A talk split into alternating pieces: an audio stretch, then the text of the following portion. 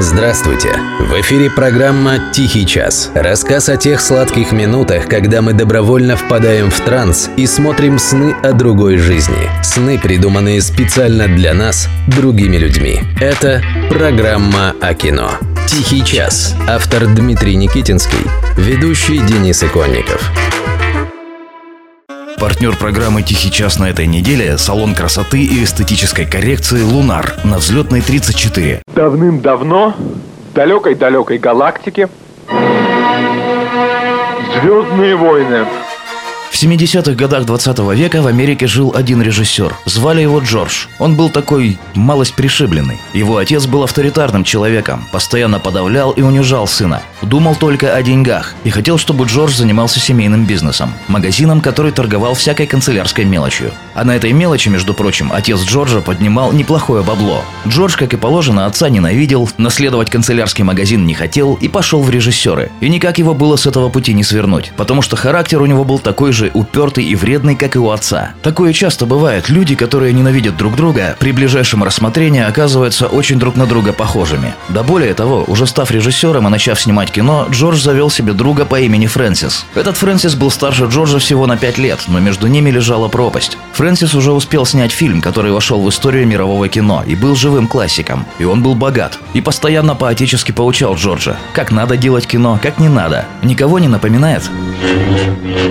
Когда Джордж начал писать сценарий своего самого главного фильма, он вставил туда персонажа, которого списал со старшего друга Фрэнсиса. Язвительного, обаятельного, общающегося с окружающими в покровительственном тоне. Про отца своего Джордж тоже не забыл. На болезненных отношениях типа любовь-ненависть между отцом и сыном строилась главная сюжетная интрига. Взгляды на то, каким должно быть кино, у Фрэнсиса и Джорджа были совершенно разными. Фрэнсис делал авторское кино. Глубокое, многослойное, со сложными образами. Джордж считал, что кино должно быть простым настолько, чтобы оно было понятно даже маленькому ребенку. Идеальная форма для этого – сказка. Никаких сложных персонажей быть не должно. Злодеи и герои должны существовать в черно-белом мире. И никаких глубокомысленных диалогов, упаси боже. Историю должна рассказывать картинка, а все остальное от лукавого. С такими-то взглядами на кино наш Джордж в 70-х годах 20 века, конечно, намучился. Сценарий шел тяжело. Он накорябал какой-то бред на 13 страницах и долго никак не мог продвинуться дальше. А когда все же закончил, над этим сценарием все издевались. Актер, который играл персонажа, списанного с друга Фрэнсиса, открыто говорил режиссеру на съемочной площадке. «Джордж, ладно, ты эту чушь сочинил, но как, по-твоему, я ее могу вслух произносить, а? Ну этот-то ладно, он вообще не актер. Плотником на съемочной площадке работал. Взяли его из-за мужского обаяния. Наглый был, бабам нравился. Ну и все остальные актеры, совершенно не скрываясь, нисколько не старались. Играли левой ногой, считали будущий фильм билибердой, ненавидели замкнутого и угрюмого буку режиссера. И думали, похоже, только об одном. Господи, да скорее бы уже весь этот кошмар закончился.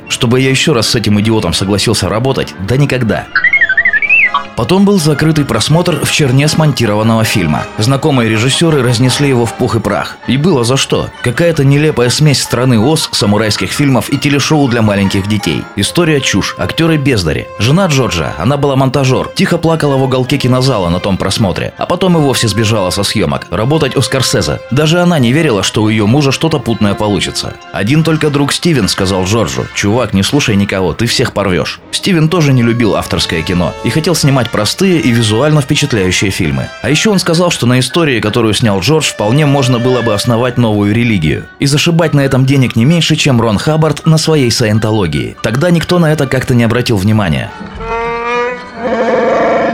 Неудачи сыпались на Джорджа одна за другой. Он и сам уже особо ни во что не верил. Знаете, когда тебе все с утра до вечера говорят, что ты идиот, со временем ты и сам можешь в это поверить. Дошло до того, что на день премьеры фильма Джордж взял в охапку жену, которая уже закончила монтировать фильм Скорсезе, и, плюнув на все, уехал с ней на Гавайи. Отмокать. Отмокал несколько дней. Отключил телефон, не читал газет, не включал телек. Но спустя несколько дней его все же нашли. И сказали одну фразу «Включи новости». Фильм Джорджа порвал прокат. Он вошел в историю кино, породил новую киноэстетику. Расчет Джорджа на картинку оказался верен. На плохую игру актеров всем было плевать. Весь мир хотел просто смотреть это. Сам Джордж, впрочем, говорит, что окончательно поверил в свою победу, когда получил срочную телеграмму от старшего друга Фрэнсиса. Тот на Филиппинах снимал свой очередной авторский шедевр под названием «Апокалипсис наших дней». В телеграмме было всего два слова Вышли денег. Фрэнсис имел право на такую просьбу. Он когда-то дал свои личные средства на съемки первого фильма Джорджа. А основную часть своего огромного состояния Джордж заработал даже не на своих суперуспешных фильмах, а на продаже фигурок персонажей, бейсболок, плакатов, наклеек и прочего. На всякой мелочи, как и его упертый папаша, которого Джордж в юности почти ненавидел. Люк,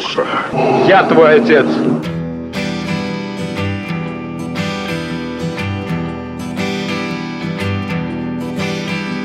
Вот море молодых колышет супербасы. Мне триста лет, я выполз из тьмы. Они торчат под рейв чем-то пудрят носы. Они не такие, как мы. И я не горю желанием лезть в чужой монастырь. Я видел эту жизнь без прикрас.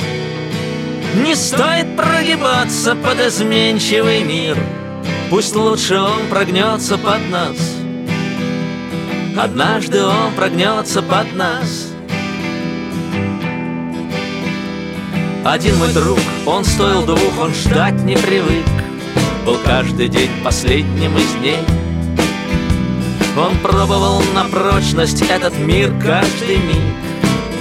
Мир оказался прочней ну что же, спи спокойно, позабытый кумир. Ты брал свои вершины не раз. Не стоит прогибаться под изменчивый мир. Пусть лучше он прогнется под нас. Однажды он прогнется под нас. Другой держался русла и течение ловил. Подальше от крутых берегов он был как все и плыл, как все, и вот он приплыл. Ни дома, ни друзей, ни врагов И жизнь его похожа на фруктовый кефир. Видал я и такое не раз. Не стоит прогибаться под изменчивый мир. Пусть лучше он прогнется под нас. Однажды он прогнется под нас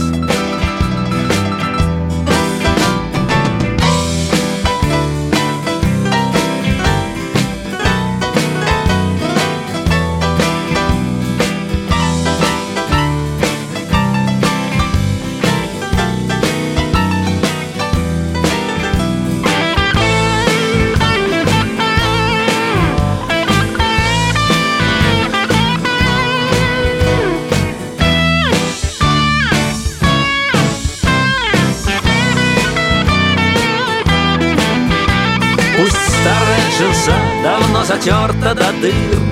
Пускай хрипит раздолбанный бас. Не стоит прогибаться под изменчивый мир. Пусть лучше он прогнется под нас. Однажды он прогнется под нас. Однажды он прогнется под нас Однажды он прогнется под нас